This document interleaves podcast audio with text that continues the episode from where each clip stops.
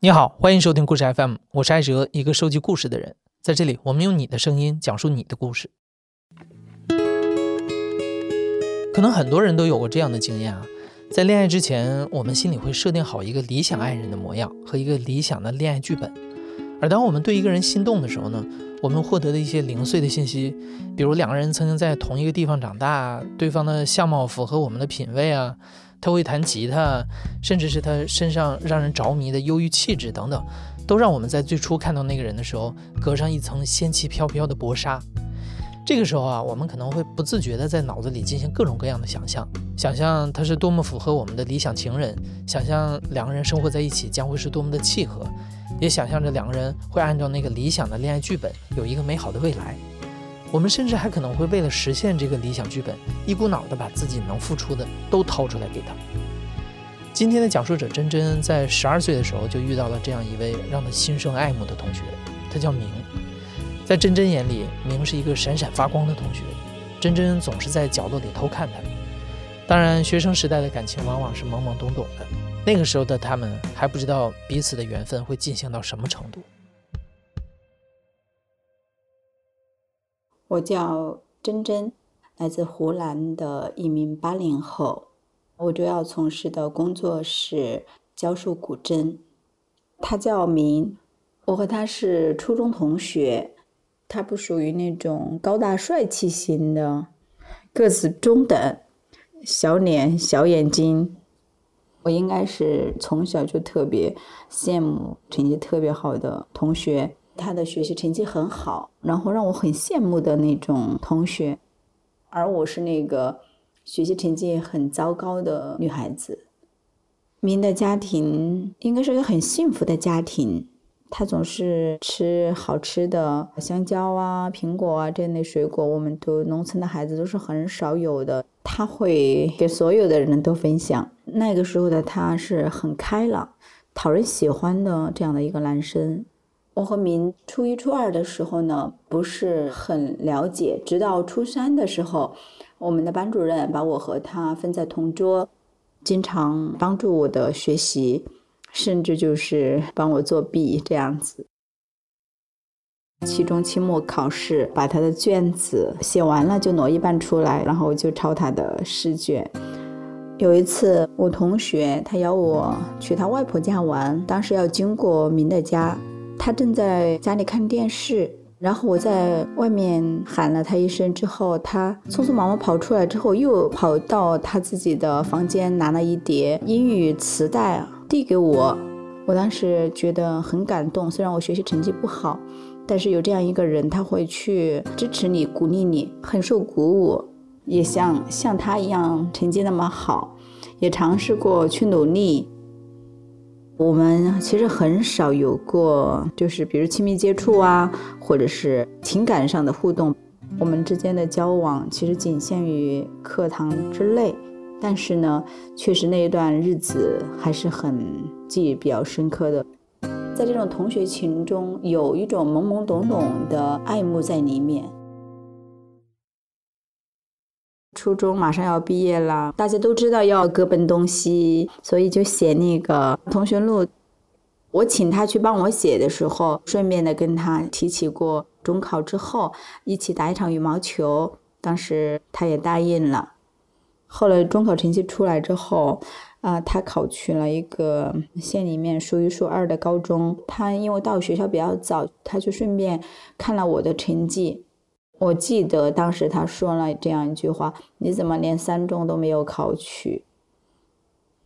考得很差，只能够去读职业中学。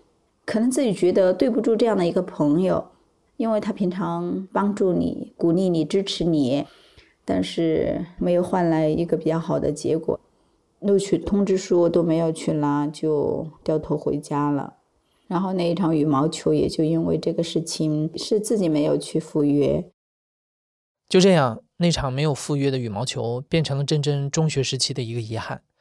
但是正处于情窦初开时期的真真，觉得自己对明依然有一种似乎是爱情的情愫。所以高中之后，真真曾经试图用写信的方式联系明，但是没有收到回复，明就这样消失在了真真的世界里。高中的三年，真真偶尔还会想起那些明辅导他学习的日子，这种初恋的悸动一直在他的心底，他偶尔就会翻出来回味一下。让真真没有想到的是，三年之后，他再一次听到了有关明的消息，而且这是一个让他非常震惊的消息。在高三的那个寒假，应该是马上快要过春节了，过年要办年货，然后我和家里人去赶集，恰巧碰到了我们的初中同学。我的那个同学在跟我聊天的时候，无意中就问我：“你还记得明吗？”我装得很淡定，我说：“怎么了？”他就跟我说：“你知不知道他的爸爸妈妈前几天？”被杀了，我说啊，怎么会这样？他说，说起来事情很复杂，是因为他妈妈有了外遇，然后爸爸接受不了，杀害了他的妈妈，自己畏罪也自杀了。当时我觉得特别惊讶，特别惊讶，我也觉得替他很难过，很伤心。因为他从小生活在一个比较幸福的家庭环境，他的爸爸妈妈还一起来过学校，看上去也挺和睦的。人生就忽然来了一个三百六十度的转弯，从一个被宠的孩子到了一个孤儿的状态。我们后来回家了，然后一个晚上我都在想着找到明。也像他初中的时候帮助一个成绩不好的同学一样的，也能够在他有难的时候能够帮助安慰他。然后第二天早上一起来，我就打了一个三轮车，又跑到镇上。我隐隐约约记得他的姐姐有个表姐就住在街边上，但是我去的时候，他的姐姐不在，他姐姐的奶奶在家，就斗胆。问了他关于明的事，他说他爸爸妈妈出事了之后，他就不再读书了，他没有读高中。我觉得非常的可惜，在我的心中，他一直是一个能够靠读书去改变命运、走出大山、拥有比较美好的前程的这样的一个男孩子。现在听说都已经出去了，啊，过年也不会回来，去了很远的地方。至于去了哪里，奶奶也说她并不清楚他去了哪里。后来一直都没有联系到他。突如其来的明的消息，就像一颗石子打在水面上，让真真的心里泛起层层涟漪，之后随即又沉入水底，无影无踪。虽然很惦记明，但是在那之后，真真也只能继续过自己的学习生活，祈祷明可以一切顺利。高三毕业，真真因为成绩不理想，所以没有继续读书，去了广东打工，生活非常拮据。那个时候他十九岁，在广东遇到了一个比他大八岁的经济条件很好的男生，并且互生好感。这个男生有自己的公司，家里有房有车，而且还有城市户口。这些条件对于刚从农村来城市打拼的真真有着非常致命的吸引力。对她来说，和这个男生结婚意味着实现一种阶级的跨越。所以在真真刚满二十岁的时候，他们就结婚了，并且在三年之后有了一个孩子。但是真真婚后的生活，并不像她想象之中的那么幸福美满。我开始和他在一起的时候，我也在努力的工作，但是不久之后就怀孕了，什么生活来源都要依靠他。我们开始正儿八经的过生活。才发现他其实是一个很刻板、很传统的这样一个男人。晾毛巾一定是四个角必须要对得整整齐齐的。每一次上班回来，他都要检查啊，冰箱是否干净，桌子是否干净，而且都会用手去抹一下。看到有灰的时候，他就说你很懒呐，你的爸爸妈妈没有把你教好，就是针对于我不好的出身、不好的成长环境。然后在这个时候就会有一种觉得寄人篱下的感觉。每一次回娘家的话呢，每一次都闹得很不愉快，就觉得我们家是在农村，有很多鸡呀、鸭呀，就很脏。觉得在我们家做任何一件事情，都能够令他很不舒服。不仅是看不起我，还有看不起我的家庭，我觉得很压抑。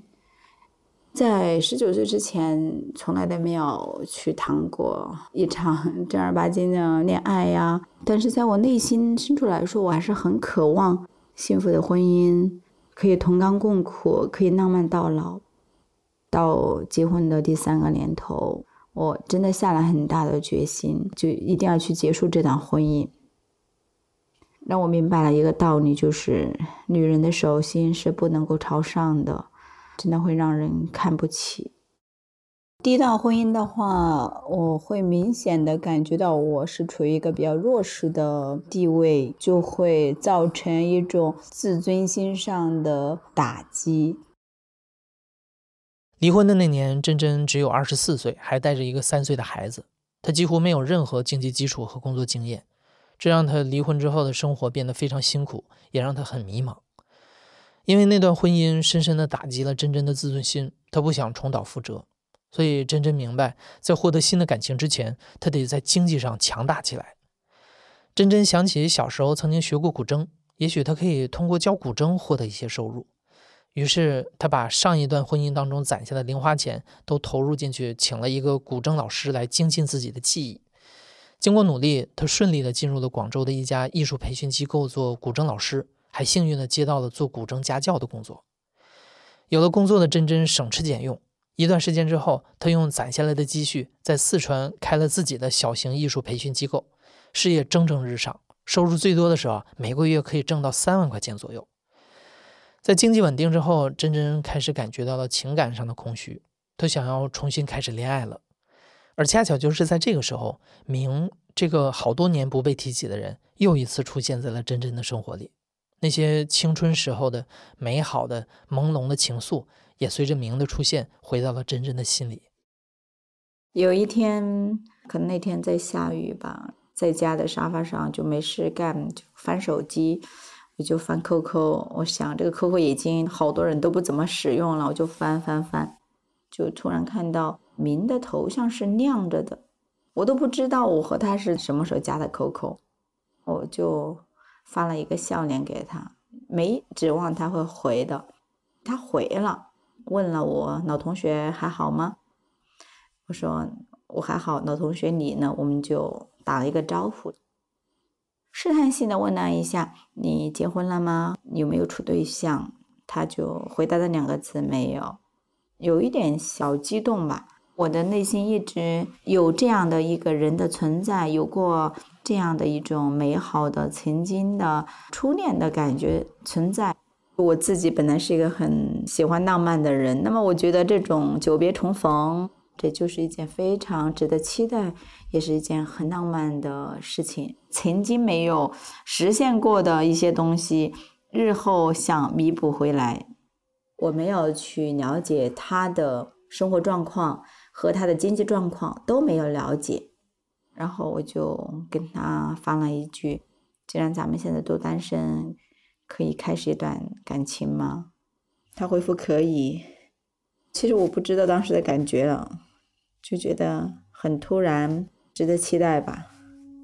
当时他是在广州，我是在四川，约定说见面。当时好像是接近中午的样子，就约到一个餐馆。我们重逢的那一天，我我是比较忐忑的。我首先要确认一个事情，其实他还是我印象中的那个人。如果他还是我印象中的那个人，那个名的话，无论他现在是什么样的状态，我肯定会下决心。这种感觉。他当时比我先到，在餐厅门口的一棵树下面等我。我拐弯。隔的有十几米，我就看见他了。我能够通过他的影子判断是他穿着休闲的西装，挺高的。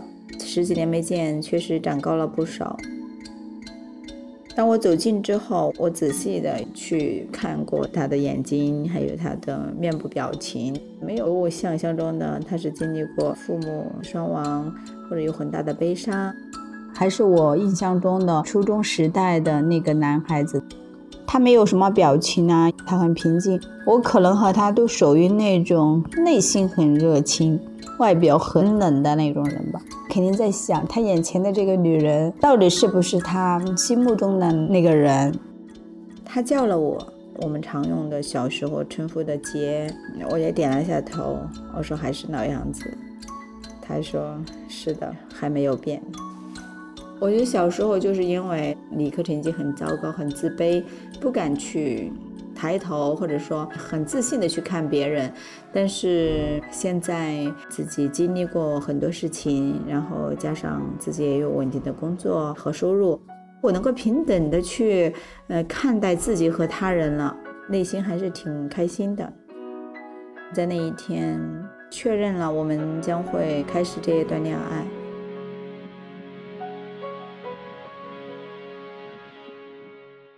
其实是靠着记忆在开始这段情感，所以当时我并没有抱着说他已经在那个时候就喜欢我，或者我要喜欢他。在我印象中，他是一种美好的存在。我其实也是很想去延续这种美好的感觉，我就会往好的方向去发展。他也是不确定的，他的生活状态并不好。选择我对于他来说是一个不错的选择，他愿意去尝试。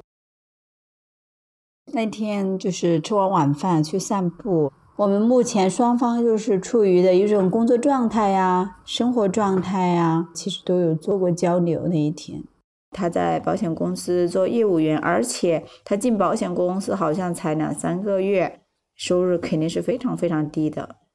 后来我们有聊到过，他十几年在外面的生活，他的每一份工作都不会做得太长。每一次做的太长之后，别人就会问打听他的家庭什么的，他会逃避。这么多年都是居无定所，这样漂泊过来的。甚至就是他和他的亲人、至亲的舅舅啊，或者是姨妈这样子的人，他都不会主动联系。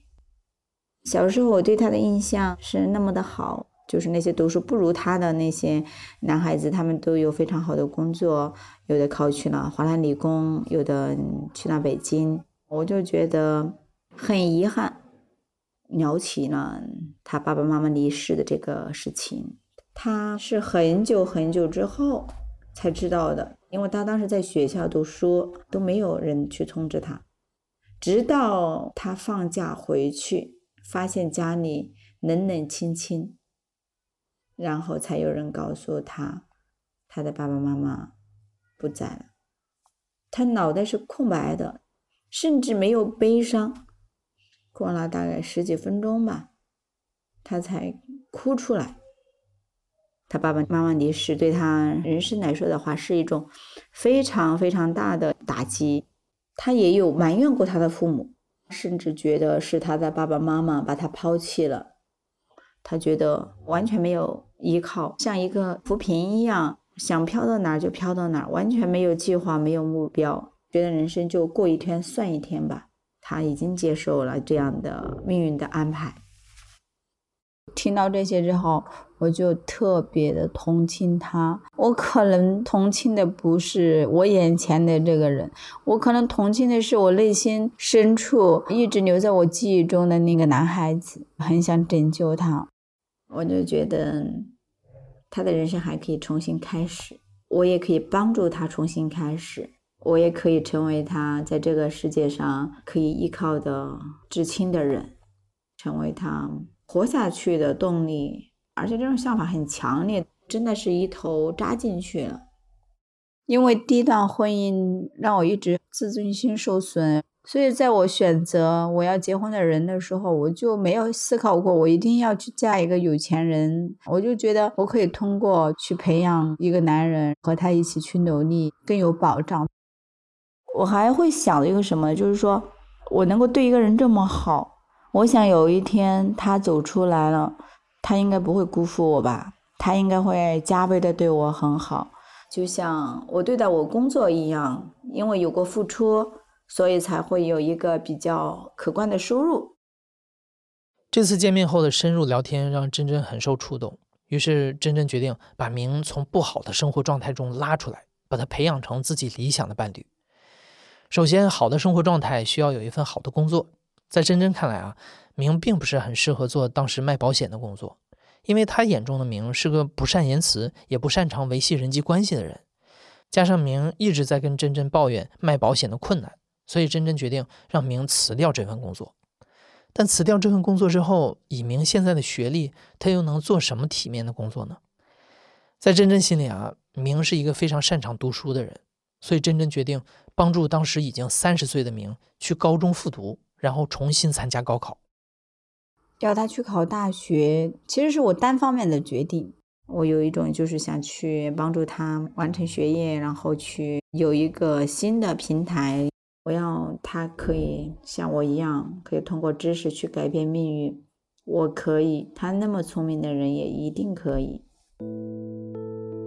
我记得是一个晚上，就在我们家，我这边就会说：“你那份工作肯定是养不活我们现在的。你读书的时候成绩也挺好，你也可以再去参加高考，以后有份正当的职业这样子。”然后敏非常的反对。快三十岁的人去读什么大学呢？还不如拿这个五年多的时间去做一个小生意啊！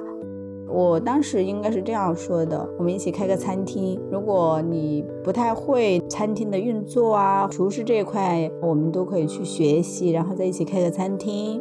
他觉得学那个厨师挺耗钱，不知道这个餐厅会怎么样。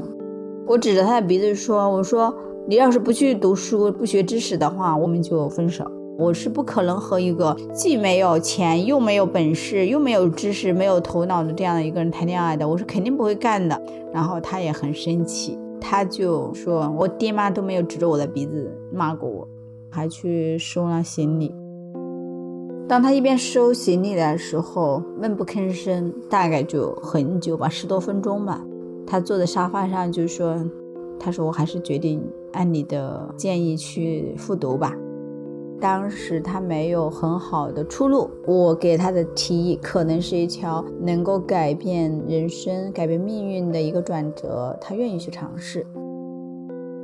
当时决定去读书的时候，我也跟明说了，他没有钱，然后我可以先资助他，包括生活费、学费，肯定都是由我出，一年大概是四万左右吧，等一等就出来了，可以打欠条。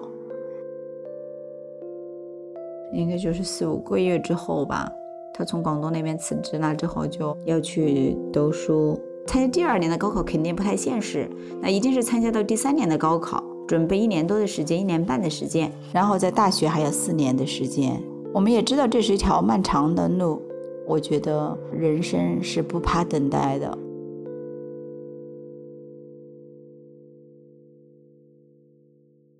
在报名了高考之后，明回到了户籍所在地的湖南，准备考试。他在一所普通的高中入学，和其他高中生一样，每天上课和复习，紧锣密鼓地准备迎接高考。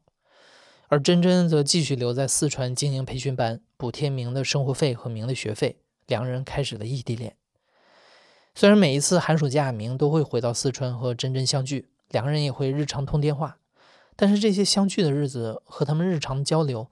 都和真真想象当中的浪漫恋爱相去甚远，两个人之间似乎没有任何浪漫的气氛，也从来没有过情侣间的甜言蜜语和约会。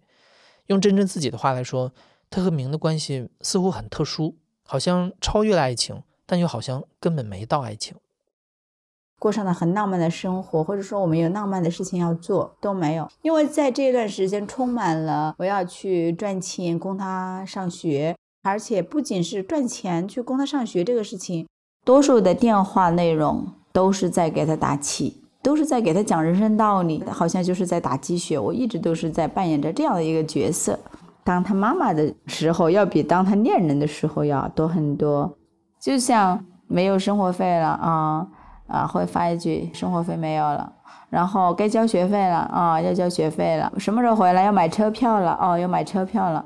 啊，什么鞋子又坏了啊？得买鞋子，反正小事大事儿都冲着我来。他的班主任其实也知道我们的关系，所以他也把我当成他的家长，因为吃穿住行都是要我负责的。然后上了一个多月的学之后，他班主任就给我发信息说他不到教室去，打电话也不接，迟到早退。当时我听了其实很生气的。但是我去问质问明的时候，他又说他确实是因为成年人晚上休息没休息好，就白天没有去。嗯，那我就说那你调整一下吧，然后尽量还是要配合老师吧，就没有那种正常恋人之间的所有的相处都没有。有一天，我听到他的电话响了，不知道是催债公司还是某某银行打给他的，叫他还款。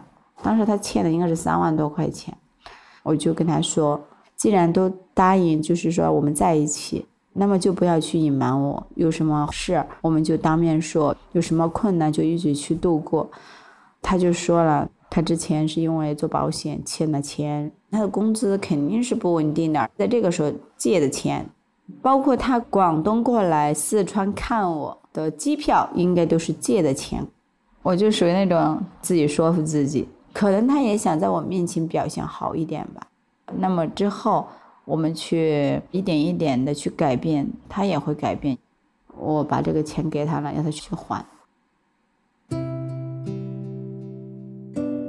我其实，在资助他之前，我每一年就会有一个计划，就是要出去旅游，会去很远的地方待十多天啊，新疆啊，色达呀。决定跟明一起生活之后，他去上学了。我就想，远的地方先不去了吧，在近的地方散散心就行了。我在四川其实也是需要社交的，然后呢，有些朋友啊，他经常也会约我，他们也经常请客，我也会经常请他们。跟明之后有一段时间，在朋友圈就会发一条信息，就说从今天开始谢绝一切吃喝玩的宴请。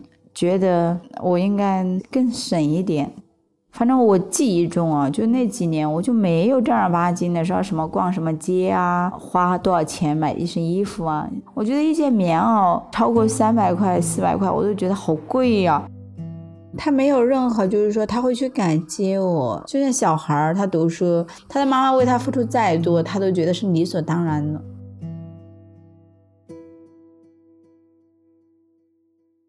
一六年的夏天，他参加高考，老师也说了，他进步很大。从第一次测试是一百多分吧，然后到后面是三百多分这样子。然后高考放分数的时候，他表弟啊，还有同学就一起去查那个分数，就是过了二本线。当时我们也觉得二本也不错了吧，然后毕竟也十多年没有上学。当时选学校的话，就说选那个呃怀化学院是比较保险一点。因为我对那些专业不懂，然后他对专业也不懂，就选了什么机电现代化，好像里面还有科技两个字，反正很长的一个名字，好像很前沿，然后能够实现从一个保险业务员实现到科学家的这种能够腾飞的这种感觉。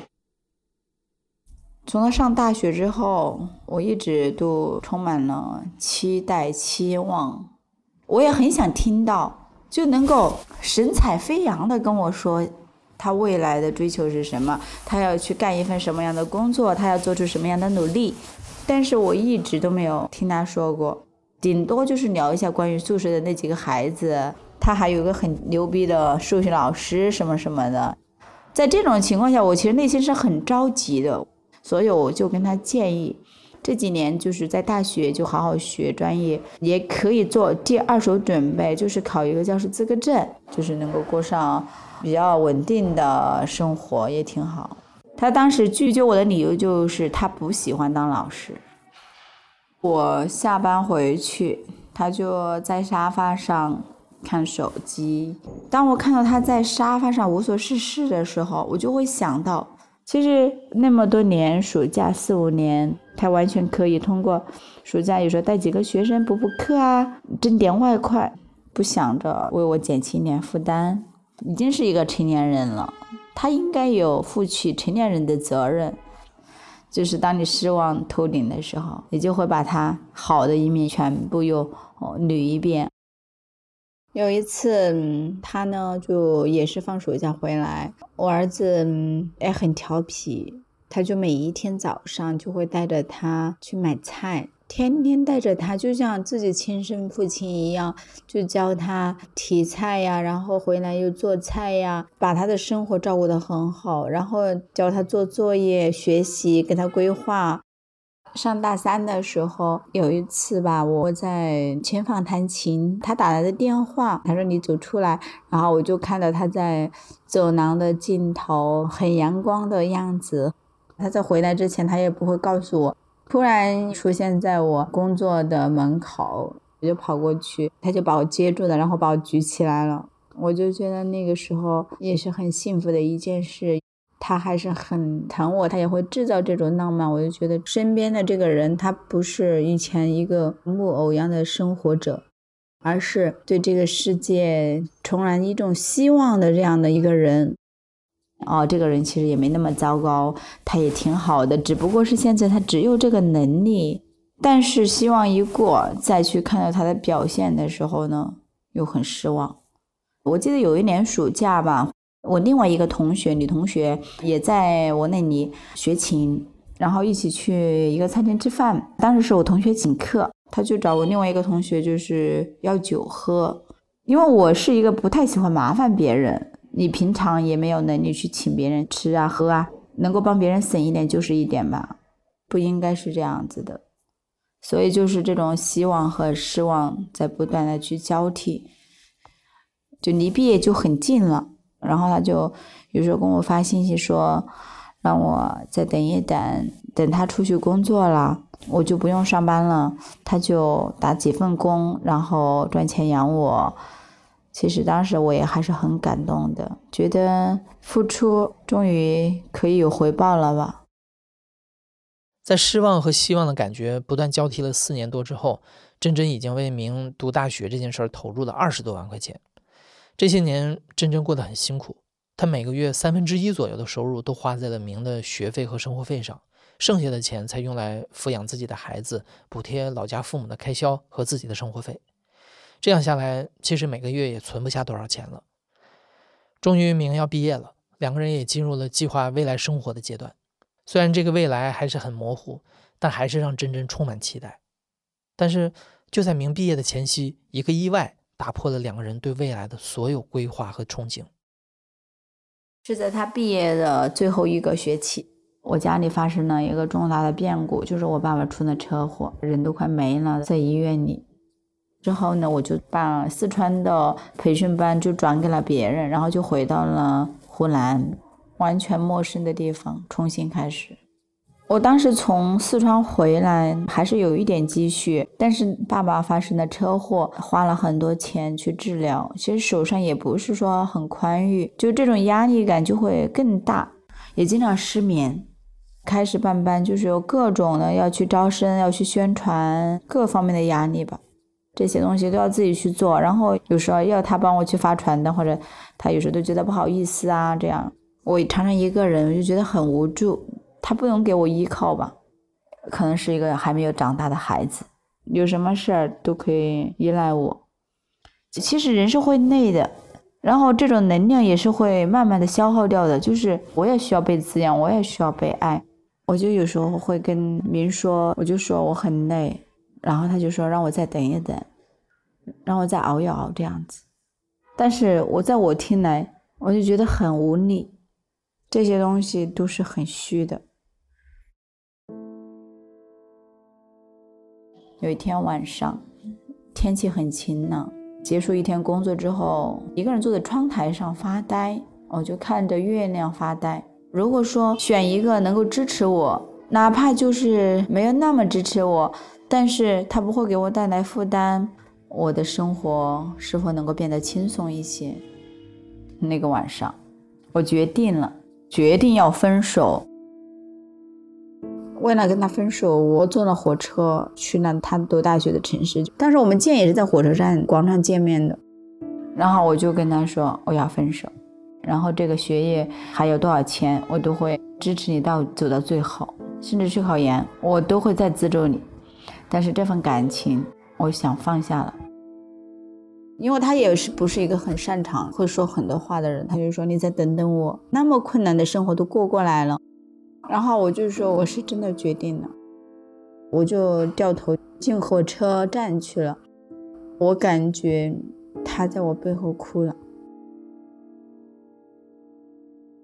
回来之后没几天，他就看到没有希望了，发信息给我，就骂了很多难听的话，就是说，你做这一些都是为了给你的人生添光，而不是为了真的去帮助我。也说我很假，很虚伪，假装像一个救世主的样子，就是表面上装的很高尚，其实内心就没有那么高尚。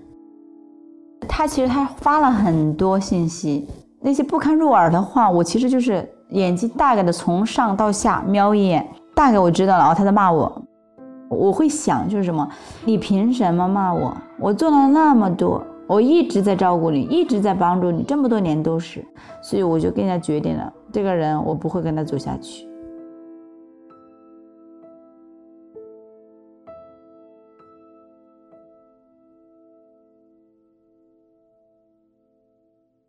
但是分开之后，有时候我去回忆我和明之间的这段感情，我对于明的拯救，可能就是一直有一些一厢情愿。我觉得我从来都没有去，就是说真的去了解他，了解明他自己到底想要一个怎样的未来，而是我一直是企图把他向我拉近，能够拉到和我同频共振，然后企图通过这种方式去改变他，觉得爱情。有一种魔力，或者有伟大的力量，可以真的可以拯救一个人。而且回忆起来，我都不太清楚，我当时对于明的感情是爱情还是同情。而当时他呢，就是似乎也是为了满足自己的一些基础生活需求和安全感的缺失，才选择了我吧。当时真的生活过得不太好，迫切的想从不好的状态中去解脱出来。可能啊，就是他自己也分不清，他跟我在一起到底是出于对安全感的渴望，还是对于爱情的追求。就像一个溺水的人掉到水里面，有个人伸手过去，他就本能的想去抓住那只手，而不会考虑到这个人长什么样啊，或者他是不是我喜欢的那个人呢，或者是适不适合我，哪怕他是一个大灰狼或者是一只老虎，他都可能抓住。后来回忆起来，其实我都会觉得我自己是在跟自己谈恋爱，是在我和我幻想中的这样的一个人去谈，是和我自己幻想的一种状态再去谈恋爱。我们两个一直都没有拎清楚。真真和明后来再也没有见过面。回忆起和明五年感情，真真发现他们之间大部分的美好场景和恋爱感觉，都只出现在他自己的颅内。他会幻想明在出人头地之后对他的关怀备至和感谢，还会经常幻想自己和这个小时候仰慕的少年举办婚礼时候的浪漫场景。真真把明想象成了一个即将成为理想爱人的伴侣，在试图用自己认为的理想方式对待他的同时，也在试图从明那里得到理想中的回报，从而填补自己空旷的想象。真真感觉自己就像是做了一场延续了他青春情愫的梦。而当明的表现不断偏离他想象当中的剧本的时候，梦醒了，真真终于感觉到，他并不喜欢那个真实的具体的明，他和明其实并不合适，他们没有真正的共同话题，也并不能真正欣赏彼此，甚至他们对生活的期待也不相同。而真真的仕途伟大，也让两个人在感情当中极不平等，这种不平等让两个人的心里都很不舒服，都在暗暗较劲儿。这些都使得他们的感情就像一座刷了一层亮丽的油漆却没有打好地基的危房，随时都可能坍塌。而在危房真正坍塌之前，住在房子里的人其实早就感觉到这座房子并不结实可靠了。所以在结束了和明的感情之后，真真没有感觉到非常痛苦，而是感觉到一种轻松。他也更清楚了什么样的感情才是他想要的感情。后来我就思考，我的婚姻就是两个人相符人格独立、经济独立。我希望对方是一个能让我欣赏的人，也能够去欣赏我的职业，彼此能够尊重，能够彼此去维护家庭。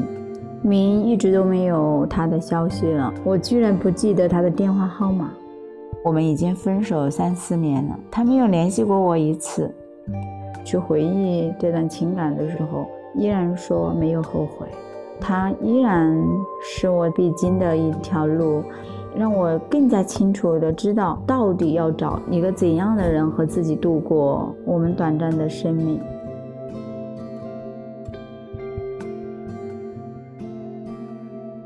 和明分开以后，在二零一九年年底，珍珍在相亲平台上遇到了一位男士，他喜欢打羽毛球、读易经，这些都是珍珍也感兴趣的事儿。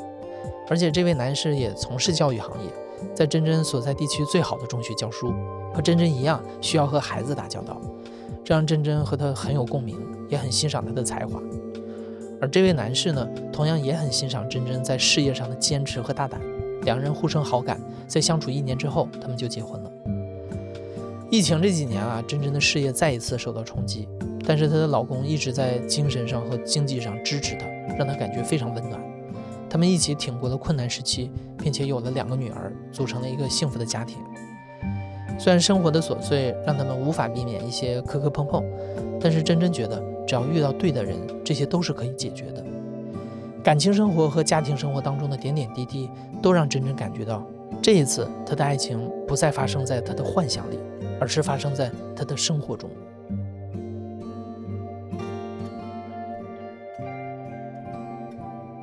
你现在正在收听的是《亲历者自述》的声音节目《故事 FM》，我是主白哲。本期节目由赵真怡制作，声音设计孙泽宇。感谢你的收听，咱们下期再见。